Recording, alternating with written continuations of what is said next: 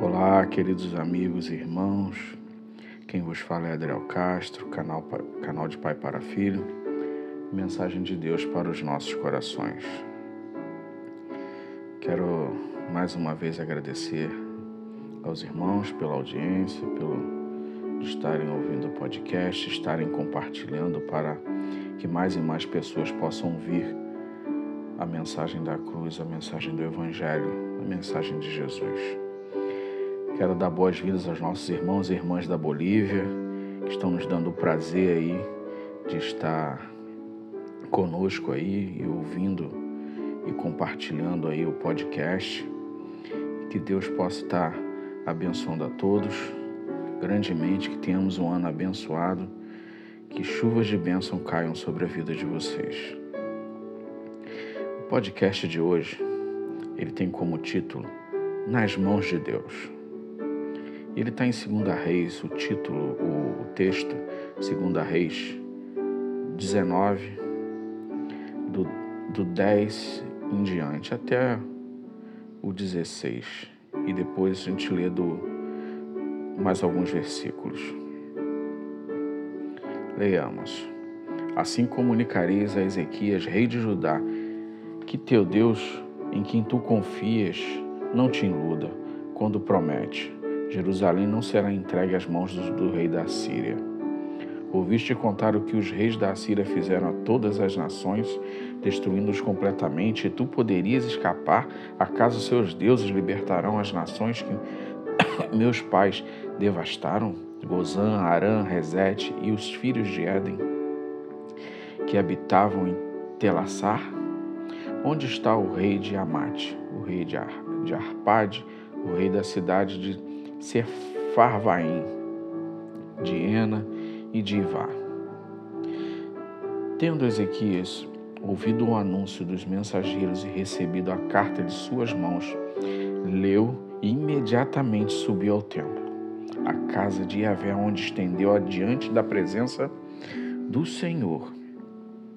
E em seguida declarou perante Yahvé: Ó Senhor, a seguinte oração: Ó Yahvé eterno, Deus de Israel, que está assentado em teu trono, muito acima dos querubins, tu mesmo, só tu és Deus e Senhor sobre todos os reinos da terra. Tu criaste os céus e a terra. Inclina, portanto, os teus ouvidos, ó Senhor, ouve e observa atentamente as palavras que Senaqueribe tornou pública a fim de afrontar o Deus vivo. Vamos saltar para o 28 agora. Por causa da tua ira maldosa contra a minha pessoa e porque a tua insolência subiu aos meus ouvidos, porém meu anzol no teu nariz e o meu cabresto na tua boca, e te obrigarei a voltar pelo caminho por onde vieste. Sendo assim, eis, eis o que diz ainda o Senhor acerca do rei da Síria.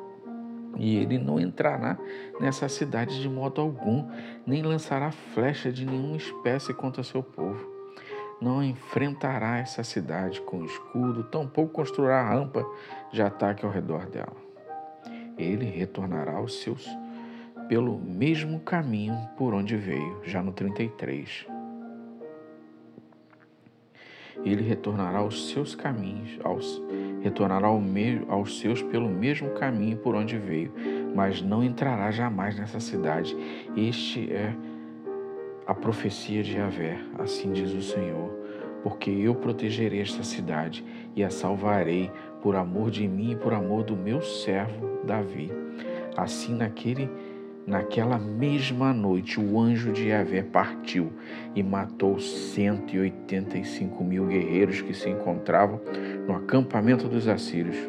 Quando o povo se levantou, ao raiar do dia seguinte, jaziam sobre a terra todos os cadáveres.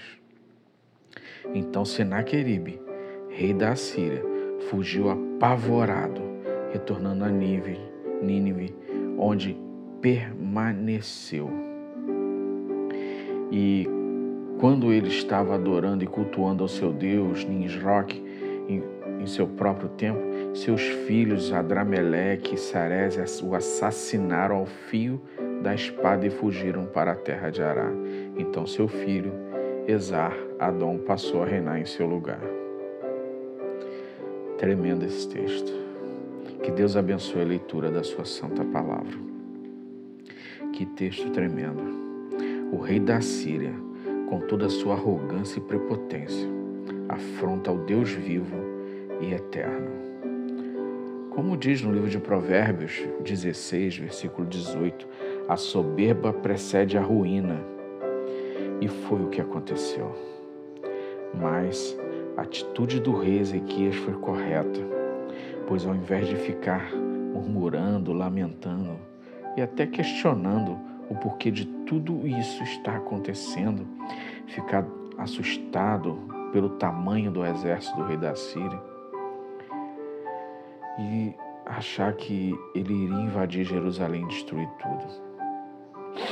Ele reconhece a total dependência de Deus e vai até o templo e apresenta o problema a Yahvé Sambaô, o Senhor dos Exércitos. E Deus envia um anjo e naquela noite, naquela mesma noite, caíram a fio da espada do anjo 185 mil soldados assírios. Um único anjo põe o rei arrogante, com medo e foge apavorado. Glória a Deus. E se eu, você, meu irmão, minha irmã, fizermos o mesmo, ao invés de murmurar, colocarmos o problema nas mãos do Senhor dos Exércitos, com certeza Ele dará ordem a nosso respeito. Vamos buscar a plenitude do Espírito Santo de Deus para ver e viver as maravilhas que Deus nos tem reservado. Toda glória, honra sejam dadas ao Rei dos Reis, Senhor dos Senhores, Jesus Cristo. Que possamos ter esse mesmo pensamento, sentimento e atitude que Ezequias teve. Buscar, colocar, não se abater mediante as dificuldades e os problemas, mas colocá-las diante de Deus, do Senhor dos Exércitos. Porque nossa luta não é contra carne nem sangue, mas sim contra os principados e potestades nas regiões celestiais. A coisa, a guerra é uma guerra, uma batalha espiritual travada toda hora. Que possamos ter essa atitude esse ano que está se iniciando e durante todo esse ano, a cada problema ou situação adversa que aconteceu em nossas vidas, que possamos colocar diante de Deus o problema e ajudar e pedir sabedoria e entendimento para solucioná-lo. E quando o problema for maior que do que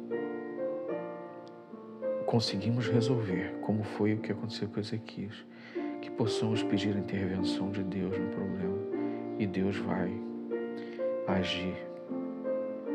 Que possamos ter esse pensamento e essa mesma atitude. Que Deus abençoe, que possamos ter um ano abençoado na presença do nosso Senhor Jesus Cristo e buscando a cada dia a plenitude do Espírito Santo de Deus. Que Deus abençoe rica e abundantemente. Não ouse faltar no céu.